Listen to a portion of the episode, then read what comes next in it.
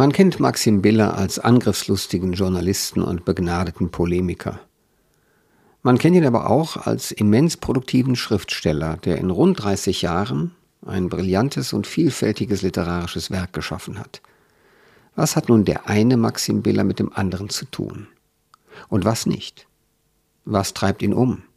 Was treibt ihn an? Diese und andere Fragen möchte ich im FAZ Bücher Podcast vom 4. September 2022 beantworten. Dafür habe ich erst einmal ziemlich viel gelesen, was so das Minimum ist, was Sie erwarten dürfen. Dann habe ich mich mit Maxim Biller an einem heißen Tag im August zusammengesetzt und einige Bücher auf dem Tisch ausgebreitet. Und dann habe ich ihn erst einmal gefragt, wie es ihm bei seiner Heidelberger Poetikdozentur vor vier Jahren ergangen ist und ob man das Schreiben überhaupt lehren kann und wenn ja, wie. Sie wissen, das hat uns hier im Bücherpodcast auch schon beim letzten Mal beschäftigt, anhand von George Saunders Buch Bei Regen in einem Teich schwimmen. Springen wir also gleich hinein in unseren Teich und in das Gespräch mit Maxim Biller. Ich bin Paul Ingendey und ich freue mich, dass Sie dabei sind. Ich nerv manchmal Leute, die jünger sind, eher damit, dass ich äh, reagiere mit Rat, indem ich sage, so habe ich es erlebt. Aber ich würde noch mehr nerven, wenn ich sagen würde, so kann man was machen. So kann man es machen. So sollte man es machen. So sollte man es versuchen. Ich habe es gerade erzählt, ich habe gehört äh, heute früh, wie Sie über das Sondersbuch gesprochen haben, wo es auch darum geht, dass er Beispiele nennt, zwar wie man gut liest, aber auch wie man schreibt. Und dann geht es darum, nehmt euch eine Tolstoi-Geschichte vor und versucht sie besser zu machen. Das ist ein Pädagogismus, den ich wirklich Horror finde. Ich finde, es muss am Ende immer aus einem selbst herauskommen. Da muss eine Stimme sein. Da müssen viele andere Komponenten zusammenkommen. Und wenn ich dann bei jemandem, das ist mir auch öfters passiert, eine solche Stimme höre, dann ist eigentlich eher das Pädagogische von mir nur was zu lesen und dann ihm sagen, den richtigen Lektor zu empfehlen. Viel mehr möchte ich nicht machen. Und äh, jetzt habe ich aber so jemanden gehabt, jemanden jungen, der sich ab, der sich abgequält hat mit zwei Formen, mit Erzählungen. Und dann hat ein Verlag gesagt, ach, das ist toll, aber wir brauchen einen Roman. Und dann hat er ein Jahr seines Lebens verloren mit einem Roman, der einfach nicht gut war, weil der alles ausgedacht war. Die Erzählungen waren krass authentisch, aufregend, anders, neu, habe ich gesagt, vergiss alles schreibt eine Erzählung und jetzt hat er doch einen Vertrag mit den Erzählungen bekommen. Also das kann nur, das ist das Pädagogische, was ich geben kann. Ich glaube nicht, dass man schreiben lernen kann, außer man sagt jemandem, geh vielleicht ein bisschen in die Richtung. Hm. Ja, ich hatte mit Hans-Martin Vandenbrink ja in dem vergangenen Podcast-Gespräch auch das kurz gestreift. Er hat ja gerne glaube ich, auch mal unterrichtet oder etwas gezeigt. Und er glaubt auch daran, dass man da etwas lehren kann. Ich glaube, man kann vor allen Dingen am Handwerk an bestimmten Formen was lehren. Das hat Grenzen. Grenzen da, wo jeder einzelne Autor das eigene reinbringen muss, das Sie gerade, glaube ich, gemeint haben. Und deswegen wäre mir die Vorstellung, lehren zu müssen, ein Horror, abgesehen davon, dass das gar nicht meine Aufgabe ist. Aber die Geduld zu haben oder zu glauben, es gäbe einen richtigen Weg, fände ich krass. Nein, was toll wäre am sogenannten Lernen, wäre aber natürlich mit Leuten, die einfach 30 Jahre jünger sind, einfach eine Zeit zu verbringen. Hm. Das versuche ich sowieso, also habe ich eh in meinem normalen Leben, um von denen, also nicht was zu lernen, das ist wieder pathetisch, aber auch einfach Sachen zu hören, die ich sonst nicht gehört hätte. Also ja, das ja. hätte ich dann toll, toll dran gefunden. Und im Prinzip muss ich jetzt an Namjoon Paik denken, Prinzip den ersten Medienkünstler. Und ich bin auch befreundet mit einem Schüler von ihm, dem Michael Bielitzki aus Karlsruhe. Und der hat das auch von ihm gelernt. Der geht lieber mit denen, mit seinen Schülern irgendwie Kaffee trinken. Mhm. Der sagt gar nichts. Das ist, auch an Kunstakademien kann man das ja, ja auch manchmal machen. Und trotzdem hat er sehr viele Leute so auf den Weg gebracht. Und einfach durchs normale Gespräch und so. Also, ja, Totale Ablehnung, nein, aber es, es gibt, glaube ich, viele Formen, wie man etwas weitergeben kann und sei es durch Geist, sei es übers Bücherlesen sprechen zum Beispiel. Ja, hm? ist genau, ja auch eine gute genau, Form. Genau. Bei der Heidelberger Dozentur ist es doch so, dass Sie jedes Mal eine Vorlesung halten und dann ist Schluss, oder? Ja, da gibt's kein Gespräch. Ja. Aber es gab ein Seminar, da fragten mich Studenten etwas über meine Arbeit. Das war äh, nicht der Höhepunkt dieses Heidelberg-Aufenthalts. Hm. Mir ist noch eine Sache eingefallen. Ich meine, wer hat's mir denn beigebracht? Und wenn ich mich erinnere, hat mir eigentlich, ich habe es mir selbst beigebracht. Dieses Glück hatte ich, dass mir das gelang, indem ich mich abgesetzt habe von dem, was war, ohne die Tradition zu vergessen. Und indem ich im Prinzip mit jedem Buch habe ich was gelernt, dadurch, dass was dazu mir mein Verleger gesagt hat oder was äh, die Öffentlichkeit gesagt hat. Und ich fand es natürlich immer großartig. Jetzt komme ich endlich zu der richtigen Antwort. Die Ablehnung meiner Sachen hat mich das Schreiben gelernt. Ja, das ist ein wichtiger Punkt. Wir sollten einen Augenblick dabei verharren. Es gibt die eine Meinung, die sagt, aus Ablehnung oder negativer Kritik lerne ich nichts als Autor. Das ist die eine Schule sozusagen. Die andere, und das ist sehr vielfältig, erzählt davon, wie schwierig es ist, Kritik einzustecken, weil sie öffentlich ist und man kann ihr im Allgemeinen nicht widersprechen. Ja. Können Sie sagen, an welchem Punkt Ablehnung für Sie so produktiv wurde, dass Sie sagen, okay, das ist richtig, ich bin auf einem Weg? Ich habe es ein bisschen anders gemeint das sagen nicht anerkannt sein, meinte ich. Hm. Das irgendwie nur sagen, der, der jüdische Asphaltliterat zu sein in den Augen der Enkel und Urenkel. Wie lange hat das gedauert? Das ist bis heute so. Die Kritiken, die ich gelesen, ich habe es viele gelesen, sagen eigentlich was anderes? Ah, okay. Wenn dann überhaupt, hat sich's jetzt geändert, eigentlich erst wirklich mit äh, meinem einzigen, meinem ersten einzigen Bestseller, das waren die sechs Koffer. Da begann es sich zu verschieben. Mhm. Dass man bei der Wahrnehmung meiner Arbeit der Kritiker, die Kritikerin äh, mehr über das Literarische sprachen. Interessanterweise aber bei einem Roman wie Sechs Koffer, äh, der voll ist mit Juden, die alle ein bisschen äh, undurchsichtig sind, aber auf andere Art natürlich, als ich es geschrieben habe und als es ist. Das ist sehr interessant. Und Moment, ich gucke da auf den Stapel. Ja, genau. Und natürlich natürlich dann am Ende komischerweise mit dem falschen Gruß, dem Roman, der ja eigentlich von einem Deutschen handelt, der glaubt, er ist, er ist irgendwie, ich habe Dostoevsky nie gelesen, ich kenne nur irgendwie den einen Anfang, aber irgendwie ist er, der ist, glaube ich, ich heißt der Raskolnikow, der ja, seine Rodion. Anfang Juli an einem heißen so, genau, so, äh, verließ genau, ein junger Mann genau. seine Stube. Und dann kommen die ganzen 30.000 Vatersnamen und das kann ich einfach nicht überwinden. Ich niemals. dachte, Sie als Russisch Sprechender können das. Nee. Ich habe mein, mein Glück, später wurde das dann weniger mit den Vatersnamen. Also mein wichtigster Autor.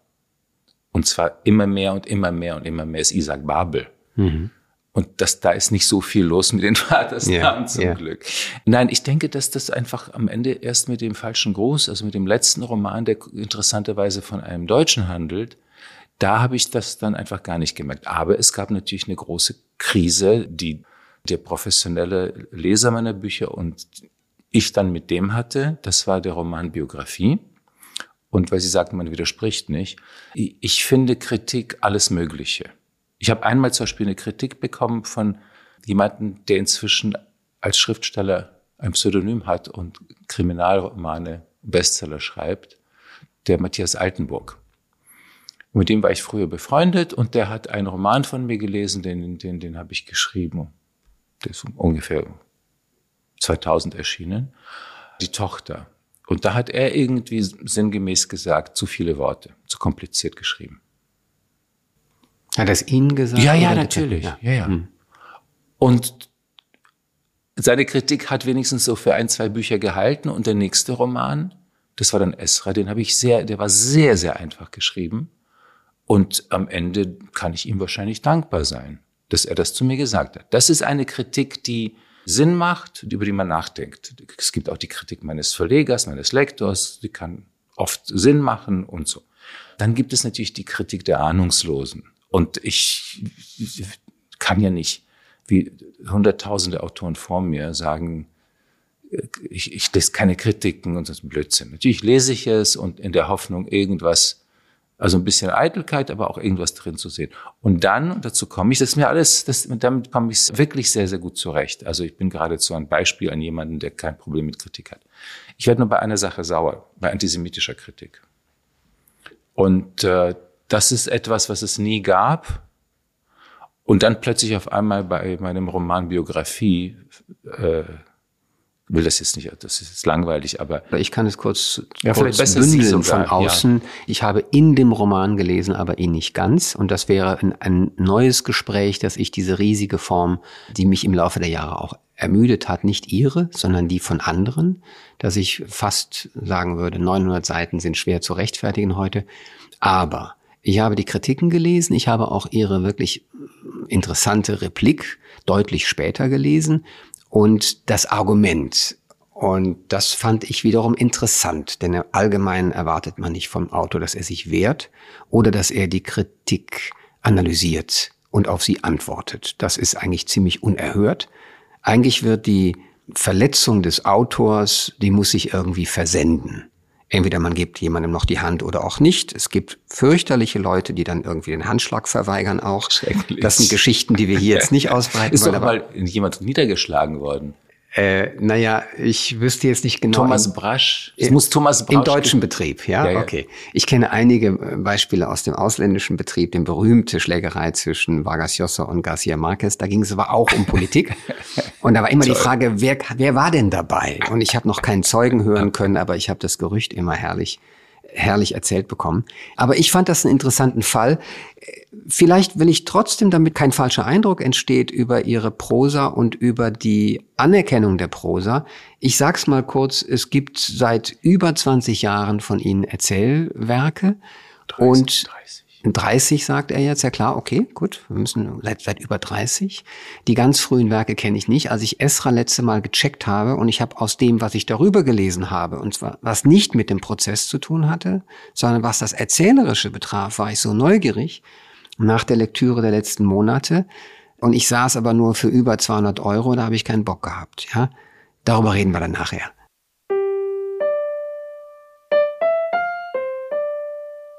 Wir werden in dieser Sendung, liebe Hörerinnen, liebe Hörer, ein paar Buchtitel Ihnen an den Kopf werfen und ich mache das dann auch mit Daten und die kommen alle in die Show Notes, dass Sie mal eine Liste von Büchern haben, derer, die ich gelesen habe, über die wir heute auch ein bisschen sprechen, auf die wir kurz eingehen werden, auf die eine oder andere Weise. Der gebrauchte Jude ist ein im Untertitel Selbstporträt. Es hat wirklich hier in dieser Ausgabe nur 175 Seiten aus dem Jahre 2011. Ich fand es eine fabelhafte Erzählform für autobiografisches Schreiben. Der Untertitel Selbstporträt ist ja auch in sich schon wieder ein bisschen enigmatisch. Es ist keine Autobiografie, es sind Skizzen, es sind Szenen, es sind Erinnerungen, aber natürlich unglaublich strukturierte Erinnerungen. Ich fand es über das Schriftstellerwerden und das Lernen und das Empfinden eines Juden in Deutschland sensationell. Und da Sie mich ja vor fünf, sechs Monaten als einen Ahnungslosen Ihrer Literatur erlebt haben, nicht der Polemiken und der Essays. Das hat mich umgehauen, wie das eine oder andere Buch mehr von ihnen. Und das schadet nicht, das zu sagen. Ich würde also die Kritiken, die ich dazu gelesen habe, waren auch großenteils gut und sehr interessant. Vielleicht sind sie empfindlicher geworden, als es sein müsste. Also man wird sicherlich irgendwie auf eine bestimmte Art empfindlicher. Es gibt eine als Beispiel. Ich meine, mir tun wirklich die, ich meine es auch echt nicht, weder ironisch noch irgendwie anders negativ. Mir tun wirklich die Deutschen leid, die äh, geboren sind nach 45 und die mit einem Thema aufwachsen, das eine unentwegte, unendliche, bis ja, es wird noch Jahrhunderte so sein, Herausforderung ist. Nämlich eben Holocaust und jüdisches Leben vorher, nachher. Und das, da kann man sich ja nur verirren eigentlich. Es kennt Paar, die sich nicht verirren, aber kann man sich nur verirren. Das heißt, wenn jetzt jemand in Deutschland, ein Schriftsteller, ich habe diesen, den gebrauchten Juden habe ich ungefähr mit 45, glaube ich, geschrieben. Wenn jemand, der seit 1990 schreibt und dessen Figuren und Geschichten eigentlich meistens einen Hintergrund haben, Stalinismus, also auch Russland, Tschechoslowakei, das spielt auch eine wichtige Rolle für mich, weil ich aus einer Familie bin, die aus Prag nach Deutschland gekommen ist, aber meine Eltern kamen aus Moskau und da gibt es sehr viele, sehr viele Geschichten oder auch Schicksalsschläge verbunden mit dem Stalinismus. Das hat mich sehr viel mehr geprägt eigentlich als Holocaust. Trotzdem aber der natürlich interessiert mich auch, damit habe ich auch zu tun.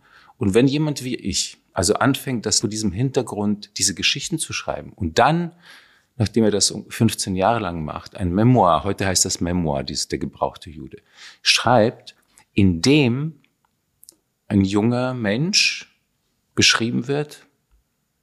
Ich habe es in erster Person erzählt, aber Sie haben es richtig gesagt, Erzählung, da ist so viel Fiktives dabei. Ja, das hätte auch genauso ein Roman sein können eigentlich. Aber mich hat das angemacht beim Schreiben. Ich habe ehrlich gesagt das äh, angefangen zu schreiben, nachdem ich die ersten 30 Seiten von Bob Dylans Erinnerungen gelesen habe, weil ich genial finde. Das hat mich wahnsinnig fasziniert. Und Pasternaks, äh, wie heißt das? Heißt das? Nee, das heißt nicht. Pasternak hat mit 30 auch so ein Memoir geschrieben. Ich habe jetzt den Namen vergessen. Ähm, wenn also so jemand in diesem Memoir erzählt, wie er mit 20 ganz unschuldig in München studiert und eigentlich nur hinter den Mädchen her ist und gleichzeitig immer wieder gestoßen wird darauf von seiner Umgebung, dass er ja ein bisschen anders ist. Und wenn ich dann davon erzähle und gleichzeitig dann sehe, wie die Energie, um zu schreiben, gerade daherkommt, aus dieser Spannung, die entsteht zwischen denen und mir, und wenn ich gleichzeitig erzähle, wie ich anfange, die ersten Erzählungen zu schreiben, also sind zwei Stränge, schreiben und worüber oder wogegen schreiben. Und wenn das alles auch noch der gebrauchte Jude heißt und der Helge Malchow, der Verleger damals, der, hat, der musste schlucken, als ich ihm den Titel vorschlug. Inzwischen sagte er, es war okay. Ja, es ist mehr als okay. Es ist ein genialer Titel. Ja, vielen Dank, aber egal, ja. ist halt so. Und wenn dann jemand dieses Buch liest, das natürlich auch wie alle Literatur, wenn Reinhard Götz schreibt, das ist doch auch eine Kritik an Deutschland. Wenn Christian Kracht schreibt, ist er auch eine Kritik an Deutschland. Und jetzt haben wir einen dahergelaufenen tschechoslowakisch, russisch, jüdisch, armenischen Kerl, der normal Deutsch kann und das beschreibt aus seiner Sicht, dann ist natürlich klar, dass der eine oder andere Kritiker schlucken muss. Wäre das heute noch so, wenn Sie jetzt 30 Jahre jünger heute auf die Szene treten? Ich merke mir die Frage und ich will nur sagen, es gab eine vermeintlich sehr positive äh, Rezension, ich sage jetzt bewusst nicht von wem und wo, aber in einem prominenten Platz, die sinngemäß mich behandelte wie einen edlen Wilden. Gut, dass es ihn gibt. Können Sie die Geschichte Ihrer eigenen Empfindsamkeit, Schrägstrich Empfindlichkeit noch spüren? Oder ist man dann irgendwo da und ist ein bisschen wund geworden? Also wund wird man auf jeden Fall. Das ist überhaupt keine Frage. Problem ist nur, und das ist wirklich sagen, ein anderes Feld, und ich würde ja wirklich lieber über sozusagen Schreiben mehr sprechen. Es gab Tabus. Und diese Tabus gibt's nicht mehr. Wenn sich die Dokumentarleitung windet, beim Anblick von Eindeutigkeit äh, und so weiter. Das hätte es einfach so in der Form vor 20 Jahren nicht gegeben. Das ist, es ist eine allgemeine, nicht allgemeine, es ist eine weit verbreitete Stimmung. Und aus der heraus werden ja auch wiederum zum Beispiel Rezensionen geschrieben. Und der Enkel, nee, der Urenkel, Entschuldigung, der Urenkel ist nochmal anders drauf, als es noch der Enkel war. Und der Urenkel, also wenn, sagen wir, wenn es für den Enkel oder für den Sohn waren Kafka, äh, Josef Roth, Peter Weiß, dann ist es heute leider für den Urenkel Ernst Jünger, Heidegger, Wagner. Ist einfach so. Ich finde, es ist geradezu peinlich, dass es so offensichtlich ist. Darum einerseits Empfindlichkeit, aber andererseits immer noch Inspiration dadurch zum Schreiben. Nicht hm. jetzt thematisch nur, sondern ich werde nie dazugehören. Hm. Das ist mir einfach vollkommen klar. Äh, ich spüre das übrigens in Ihren Büchern natürlich unentwegt, aber Sie haben an vielen Stellen eben auch klar gemacht, dass daraus Kraft kommt, Inspiration kommt, Widerstandsgeist, überhaupt die Power, das zu genau. machen, was Sie machen. Ich möchte aus diesem Buch Der gebrauchte Jude, Selbstporträt von 2011, ein paar Zeilen zitieren, die scheinen jetzt äh, von mir rausgepickt, weil sie das Thema so in eine Nussschale packen. Aber ich meine auch die Direktheit, Knappheit, das Konzise der Sprache. Ich bin Jude und nichts als Jude, weil ich wie alle Juden nur an mich selbst glaube. Und ich habe nicht einmal Gott, auf den ich wütend sein könnte. Ich bin Jude, weil fast alle in meiner Familie vor mir Juden waren. Ich bin Jude, weil ich kein Russe, Tscheche oder Deutscher sein will. Ich bin Jude, weil ich schon als 20-Jähriger jüdische Witze erzählte, weil ich mehr Angst vor einer Erkältung habe als vor einem Krieg und Sex für wichtiger halte als Literatur. Das hat Komik, das hat Leichtigkeit. Diesen Ton gibt es eigentlich so nicht bei uns.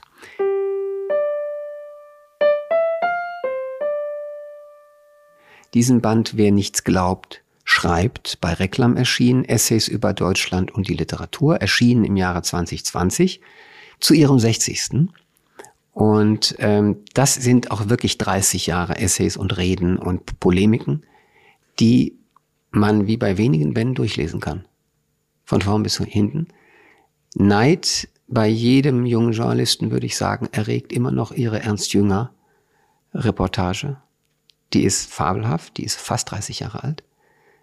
Aber eben dann auch die vielen Debattenbeiträge, die vielen Essays, die Aufrufe, die, die in den Ring zu gehen, ne, zu kämpfen.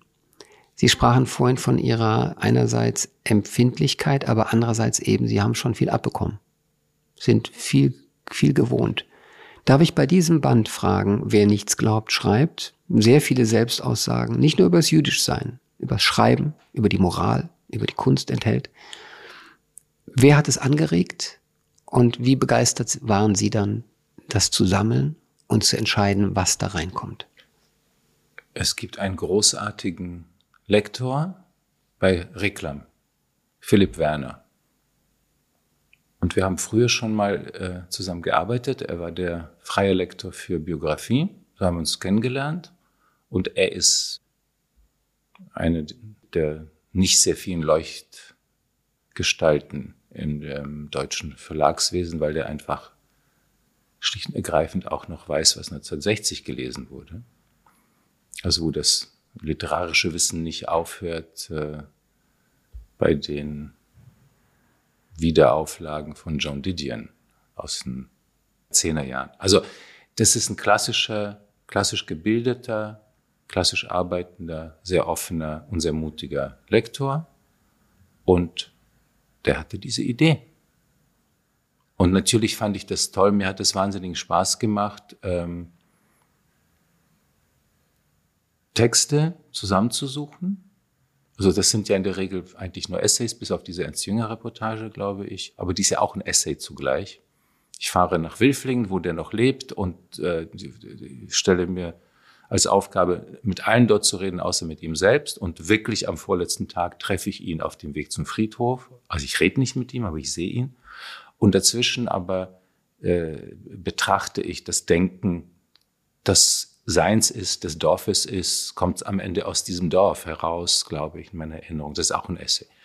Und diese Reportage, jüngere Reportage, die wurde damals natürlich schon irgendwie gern gelesen von Leuten, das weiß ich noch. Aber es gibt eine Menge andere Texte, sogenannte auch Skandaltexte, die lustigerweise heute sich sehr viel interessanter lesen als für die Leute, die, die damals gelesen und als skandalös sozusagen abgelehnt haben. Ähm, und zu sehen, dass das irgendwie, dass man vielleicht als Schriftsteller Journalismus macht und dadurch aber jedes Wort, Wort ab, sagen, wägt und dadurch vielleicht so ein Text auch einfach über seine Zeit, in der erschienen ist, äh, rettet. Das ist, glaube ich, sehr schön dran gewesen. Es ist halt lustig, dass es ein gelbes Reklambuch ist und das halt, also es, sagen wir so, ist besser als der Büchnerpreis, wenn Sie mich fragen. So ein kleines Reklambuch mit Essays, die früher alle scheiße fanden.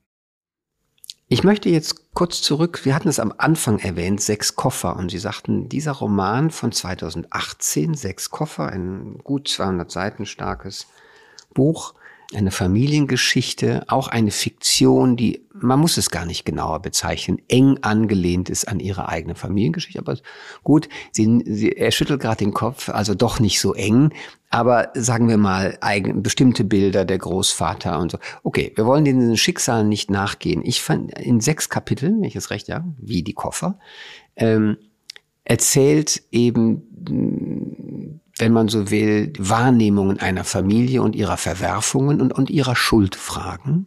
Ja.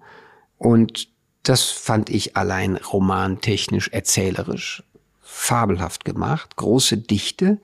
Und was ich immer schon geliebt habe, und das geht jetzt zu Faulkner zurück, das geht aber auch zu, ja, dem besten John le Carré zurück, das Gefühl zu vermitteln, dass hier etwas ungeordnet ist und bleiben muss. Und trotzdem lese ich es mit bohrender Spannung, weil ich glaube, ja, ich kriege hier Licht in die Geschichte. Aber am Ende wird sie wieder für mich verrätselt. Aber nicht mit irgendwelchen Tricks, die ich erkennen könnte. Das Erzählen selber, die Anordnung der Kapitel, die Information, die gegeben oder zurückgehalten wird, die Verteilung der Stimmen. Es geht um reines Handwerk hier.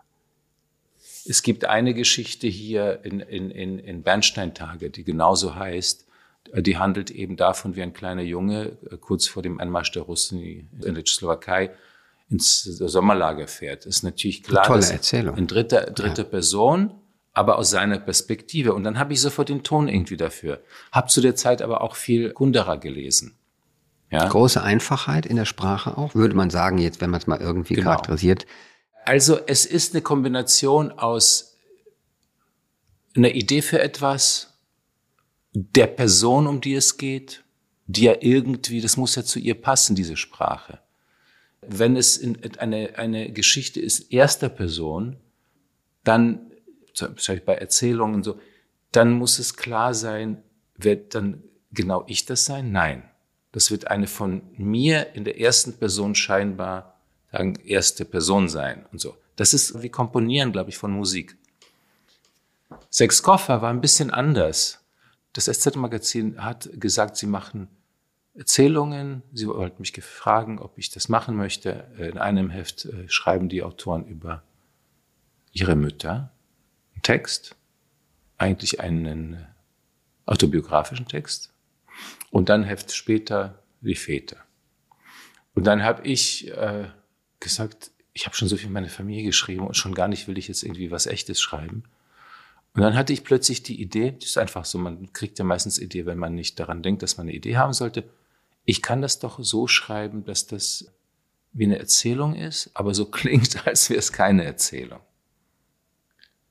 Und da ich damals, das kommt auch noch als Einfluss hinzu, diese Serie geguckt habe, The Affair, wo es um ein, ein Ehedrama geht und da wird immer in, in, in, verschiedenen Abschnitten mal aus der Perspektive des Mannes und der Frau und manchmal sogar noch der Geliebten erzählt.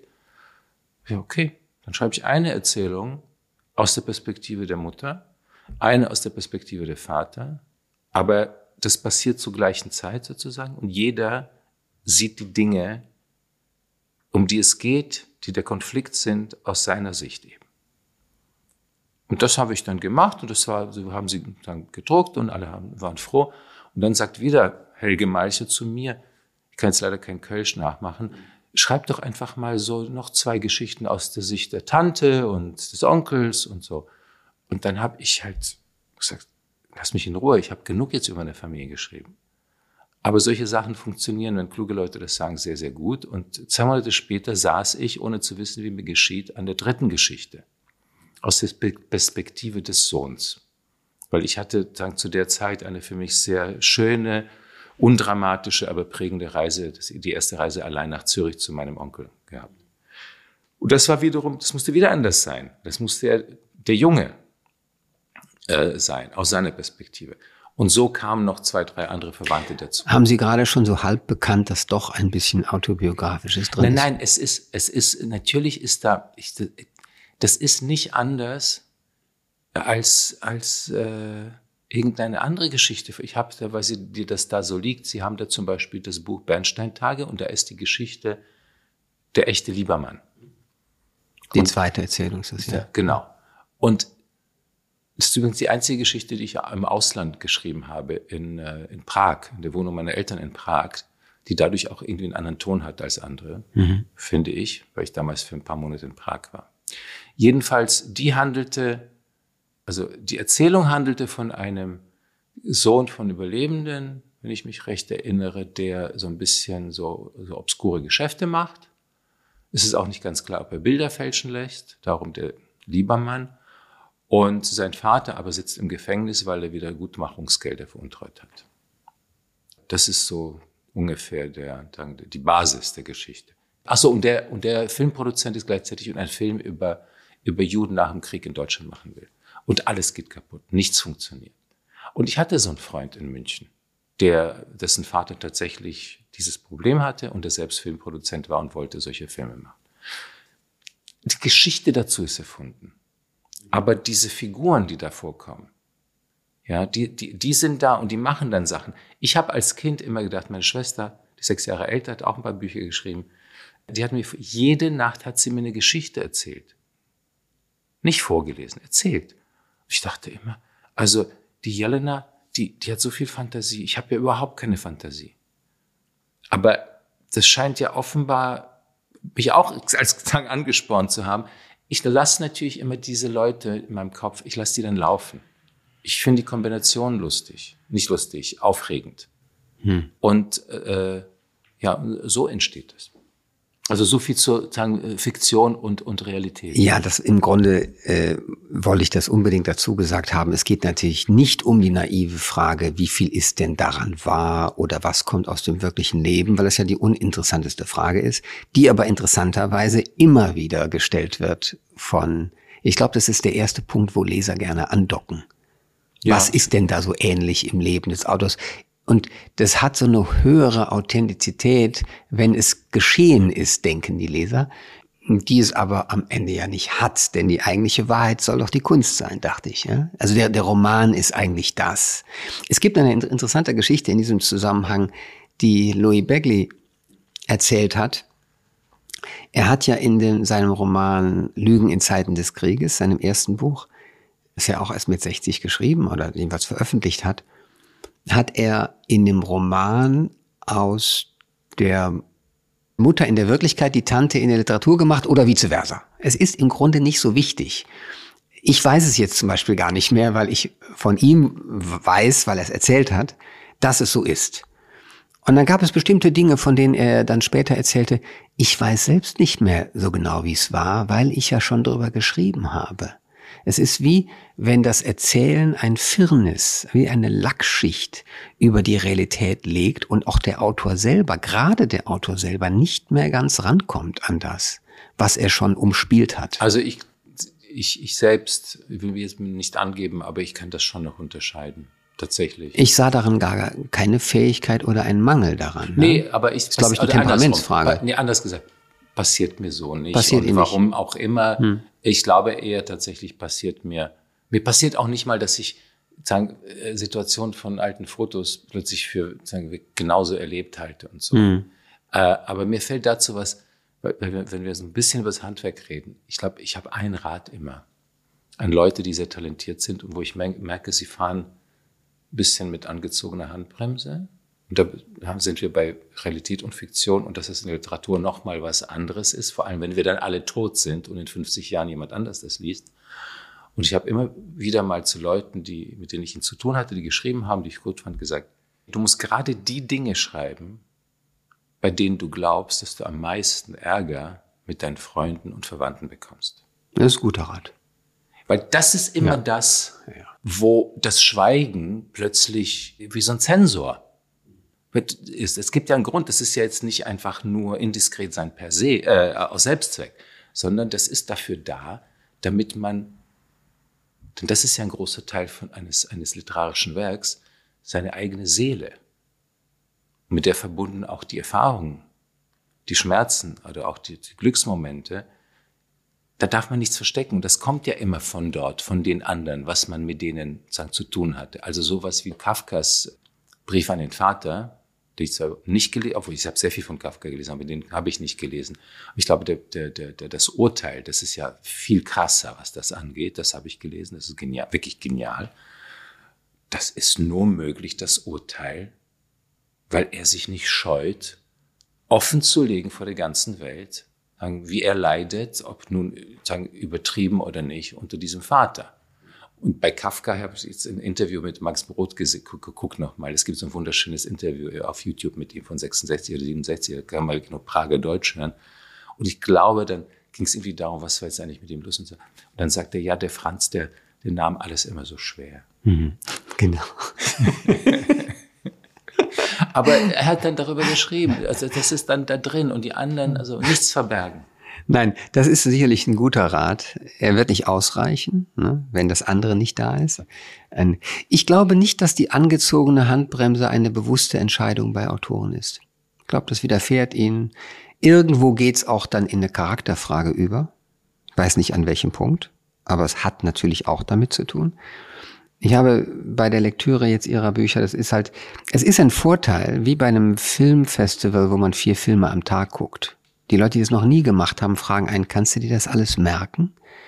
Und es ist tatsächlich eine Intensivierung des einzelnen Films, wenn man vier am Tag guckt. Und so ist natürlich es äh, von Vorteil von einem Autor fünf, sechs Bücher in Folge zu lesen, weil es alles sich gegenseitig intensiviert und vertieft. Und man erkennt die Variation, aber man kennt auch die Unterschiede sehr genau. Kann darf ich denn vielleicht ganz kurz einfach nur nicht jetzt, ich werde jetzt nicht jeden einzelnen Buchtitel nennen, aber sagen, wie es angefangen hat, wo es, wo es, wo es, wo, wo ich sagen, angekommen. Es hat angefangen mit einem Erzählband 1990, der heißt, wenn ich einmal reich und tot bin. Und der handelte äh, auf eine sehr respektlose, oft äh, humorvolle Art, einfach von dem also die Hauptfiguren in diesem Band waren in der Regel äh, Kinder äh, von, von, von Überlebenden in Deutschland, aber Überlebende selbst, die wirklich alles andere als Engel waren. Und das alles war wahnsinnig schnell und sarkastisch geschrieben. Und es war sehr ungewöhnlich. Ja, da, hat, da, hat, da freute man sich noch sozusagen über diesen edlen Wilden, der sowas gemacht hat. Dann kam ein Band, paar Jahre später, Erzählband mit ganz vielen längeren Erzählungen, der hieß Lante, Väter und Verräter. Und der handelte auf eine ernsthaftere Art nicht auf eine ernsthafte Art von Familien, Menschen heute, deren Leben so wurde, wie es wurde, wegen Stalinismus und wegen Nationalsozialismus. Ja? Da hat noch der Hannes Stein irgendwie dann, das haben wir dann benutzt, auch für die Rückseite geschrieben, irgendwas mit irgendeinem alten Russen und so. Also so. Ich erinnere mich an Hannes aus den frühen 90ern. Genau. Nein, aber das war sehr schön und das hat aber keinen interessiert natürlich damals. Äh, wenn Sie sagen, hat keinen interessiert, heißt wenig Rezensionen, kaum Exemplare verkauft. Mm, ja. Kann man ja beides mal anschauen. Ich glaube, also Rezension, glaube ich, nicht so viele Exemplare, vielleicht 4.000, 5.000. Es war also besser als irgendwie das Übliche. Aber ja. ich will nur sagen, es hat auch das war nicht das, was man gerade lesen wollte. Ich glaube, das, hm. wir hatten immer noch sozusagen die Surkamp-Epoche. Und, und dann kam eben 2000 ein Roman, Die Tochter, der handelte, kam viel zu früh von einem Israel, jungen Israeli, der als Soldat im Libanon, im ersten Libanonkrieg ein Verbrechen begeht, deshalb nach Deutschland flieht und hier ein noch größeres Verbrechen begeht. Ja, und das ist eine Auseinandersetzung sowohl mit Israel als auch mit Deutschland. Wo fing ich an? Unser interessantes, merkwürdiges Leben hier, meins genauso wie der Deutschen. Es ging weiter mit des Historischen, dann war ich in der Gegenwart mit, mit dem Israeli. Und äh, wenn ich jetzt nichts vergesse, ich glaube, danach kam ein Band, der heißt Liebe heute mit Short Stories, einfach nur über Liebesgeschichten, die jedes Mal schiefgehen und das alles spielt im neuen Berlin. Ja. Also wieder was anderes. Ach so, dazwischen war noch Esra, Mhm. Habe ich vergessen. Was war 2000, was? Sechs. Oder nee, Esra war früher, oder? Drei, Entschuldigung, drei. Ja. Genau.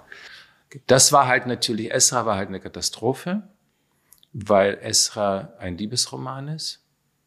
Und äh, gleichzeitig einerseits wurde ich durch diesen schrecklichen Prozess wahnsinnig bekannt, aber niemand kannte das Buch.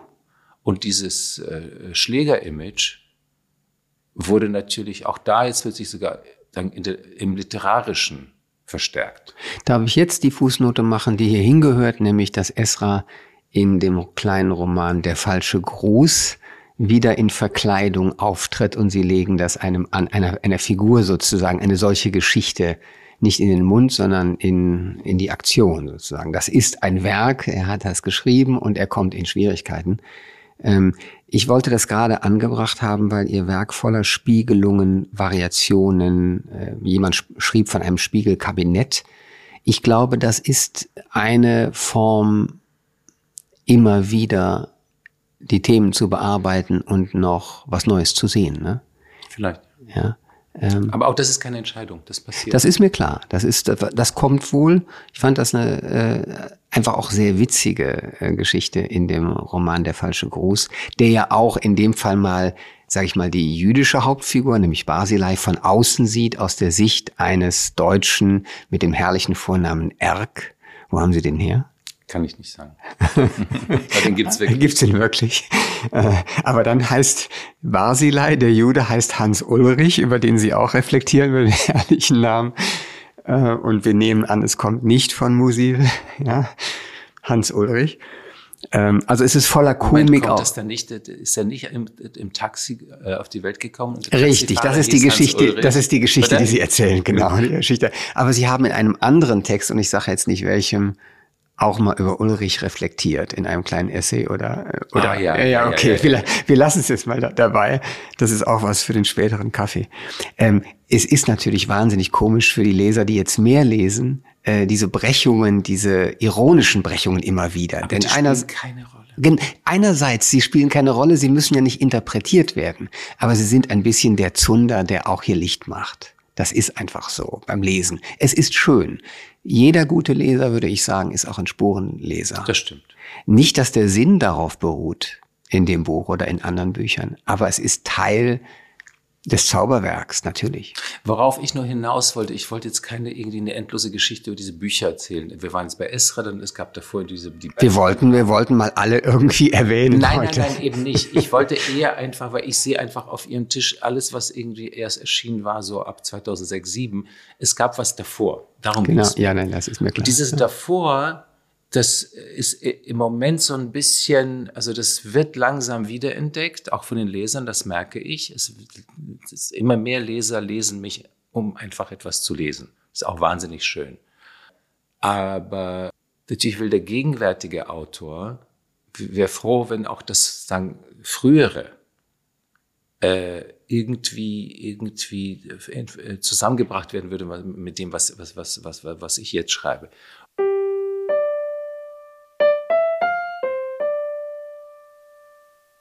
Und dieser erste Erzählmann zum Beispiel, wenn ich am reichen Tod bin, das war ja damals eine, äh, eben eine Sensation, weil ich auf eine schöne Art, nicht auf eine böse Art sagen, Tabus gebrochen hatte. Ich habe einfach über, über, über, über ein jüdisches Leben in Deutschland geschrieben, wie man es eigentlich gar nicht ahnte, dass es das gibt. Aber ich war gleichzeitig der 100 Zeilen Hass Kolumnist von Tempo. Das wollte ich eigentlich damit erzählen. Und das begann, also ich war von Anfang an war ich, äh, äh, äh, musste ich aushalten in mir selbst diese Spannung und das Trennen der, der, der Sprachen zwischen dem Journalismus, mit dem ich einfach schlicht und ergreifend Geld verdient habe. Und das war nicht nur, sagen, weil ich diese Show so toll fand, und den literarischen Schreiben. Und ich verstehe völlig, dass es für Leser nicht einfach ist, auseinanderzuhalten, den klassischen Erzähler Maxim Biller, und diesen Angriffslustigen. Radaumacher. Nee, jetzt, ich, nein, es, nein, nein, es, es gibt so viele Wörter, dass wir sie uns rauspicken könnten. Aber ich will es nur kurz sagen, das ist tatsächlich einer der Gründe, warum wir heute hier hocken, ist tatsächlich, ich halte das für die eine der schwierigsten Aufgaben, gerade in Ihrem Fall, weil Sie so ein streitlustiger bzw. diskussions- und debattierfreudiger. Danke. Genau. Natürlich. Äh, sie können eine Menge einstecken, wie ich sehe. Sie können gut austeilen, wie ich auch sehe.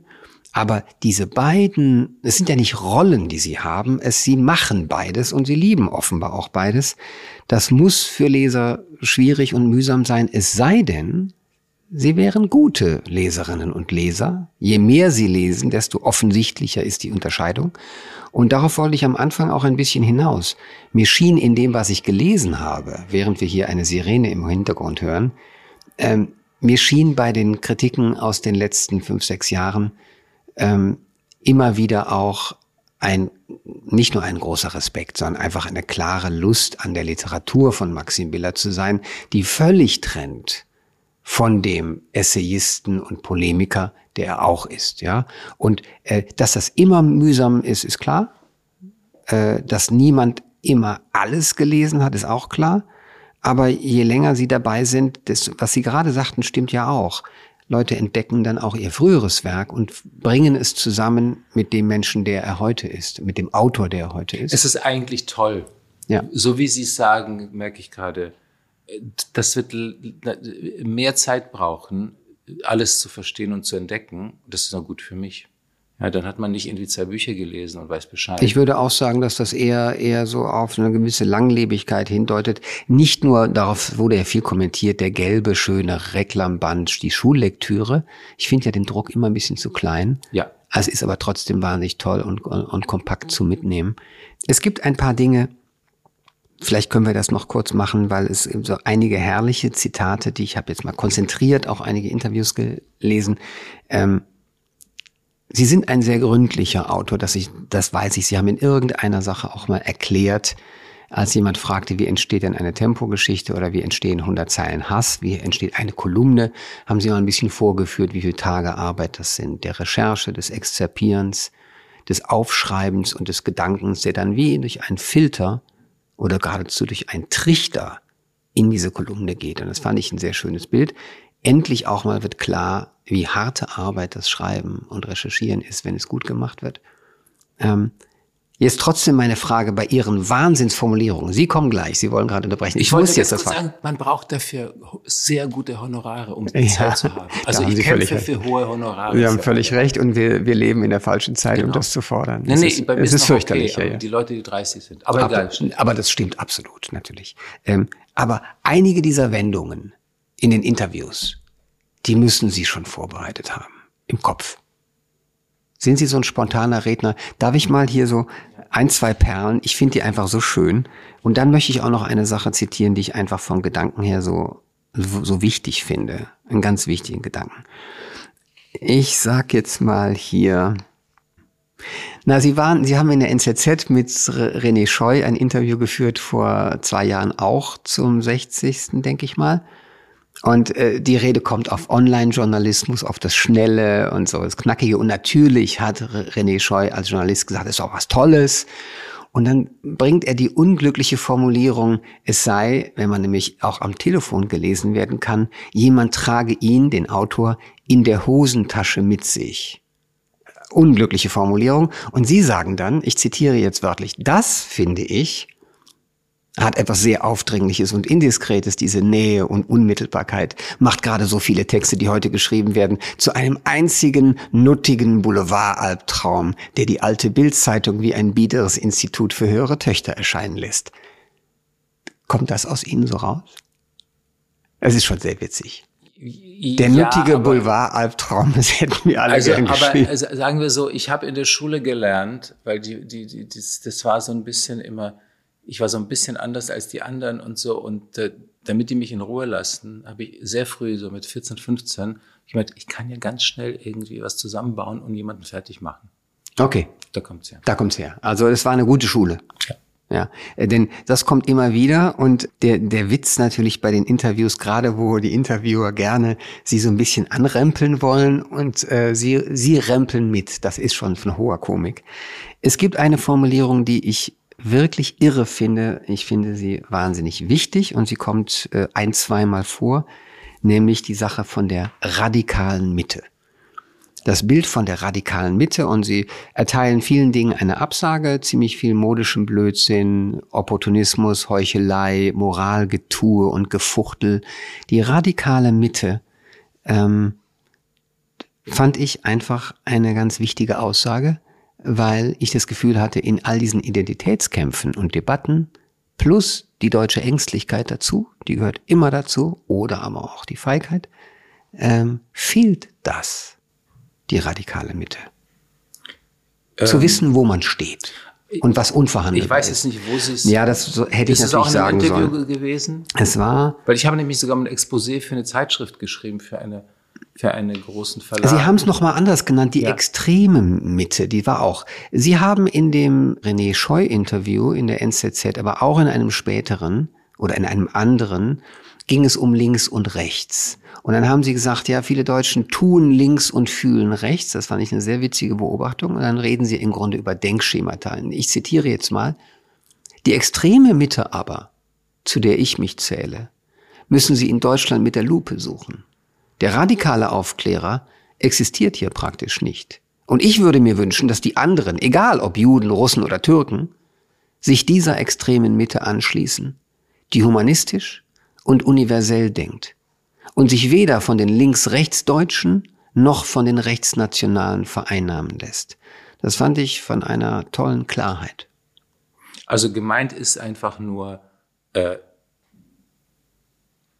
wenn nicht in der Mitte diskutiert wird, dann wird das Geschrei links und rechts, also extrem links, extrem rechts, immer lauter. Und äh, dafür müssen wir das sozusagen, wir müssen es wieder tun.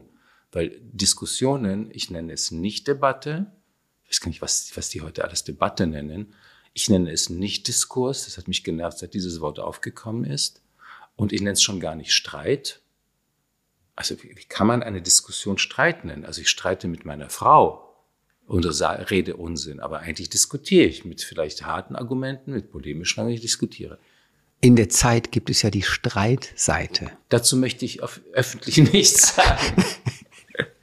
Wobei da auch sehr gute Artikel erscheinen. Ja. Ich habe neulich gerade ein fabelhaftes Interview zwischen zwei Volontärinnen im öffentlich-rechtlichen Rundfunk gelesen. Das war das Musterbeispiel zwei 28-jährige Cungano Sales, die auf der Streitseite über Prinzipien ihres Denkens ja, und Redens. Warum steht da nicht drüber Diskussion? Ja, das ist mir zu weil das Wort Diskussion zu alt ist. Aber Streit ist nicht Diskussion. Sie haben völlig recht. Und ähm, und das meinte ich damit. Und ich habe eben auch sogar äh, gehofft, dass es mal wieder, das ist ja etwas, was fehlt Leuten, die alle ein bisschen anders sind, ein, ein öffentlicher Ort, an dem Texte, es könnte sogar Fernsehen sein, eine Fernsehsendung, aber am besten natürlich für Leute wie uns eine Zeitschrift, Zeitung, Website und so, wo das passiert. Das, das, das fehlt mir sehr. Und sag, radikale Mitte ist schon so gemeint. Wir sind in der Mitte, aber wir sind dabei mit unseren Positionen sehr radikal. Und vielleicht nur eine Kleinigkeit. Ich kenne Amerika gar nicht so, also überhaupt nicht in Wahrheit, also seit einer Weile, aber ich lese den New Yorker, den ich abonniert habe. Ich lese die New York Times manchmal. Die sind genauso vorsichtig. Es gibt zum Beispiel so eine neue Mode seit ein paar Jahren im Journalismus, aber das betrifft dann auch die Literaturkritik. Nicht, wenn es einen Skandal gibt, das nicht, dann schreiben alle drüber. Ja? Aber Jemand schreibt einen Text mit einer starken These in einer Zeitung. Und man ist sich inzwischen, ich versuche das zu verstehen, zu fein in der gleichen Zeitung fast immer eine Antwort von jemand anderen zu drucken.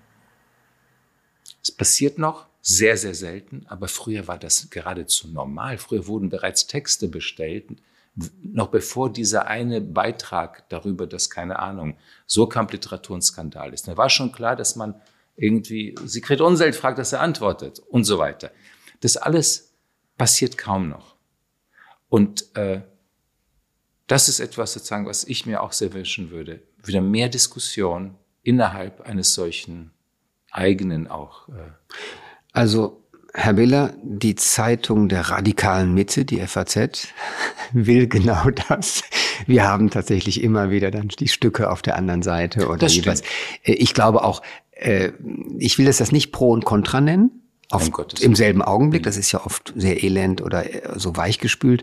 Aber generell glaube ich, darüber müssten wir, glaube ich, in Ruhe reden. Ich meine nicht, dass es abgenommen hat, aber unsere Wahrnehmungen mögen sehr verschieden sein. Ähm, ich hoffe auch, dass es das noch sehr lange gibt.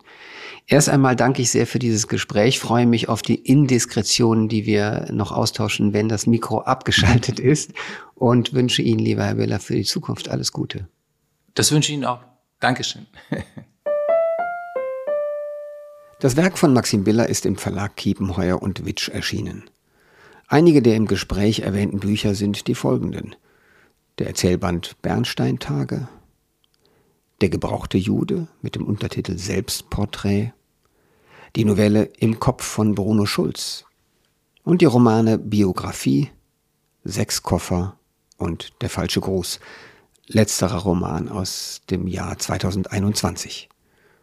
Eine Sammlung seiner Essays, Polemiken, Reden und Einwürfe ist im Reklam Verlag erschienen unter dem Titel Wer nichts glaubt, schreibt. Wie immer freuen wir uns, wenn Sie uns zuhören oder sogar sagen möchten, was Sie von all dem halten. Unsere E-Mail lautet bücher-podcast.faz.de Bücher mit UE. In 14 Tagen ist wieder mein Kollege Kai Spanke mit Sachbüchern dran. Wir hören uns wieder, sofern Sie mögen, am 2. Oktober. Bis dahin, machen Sie es gut.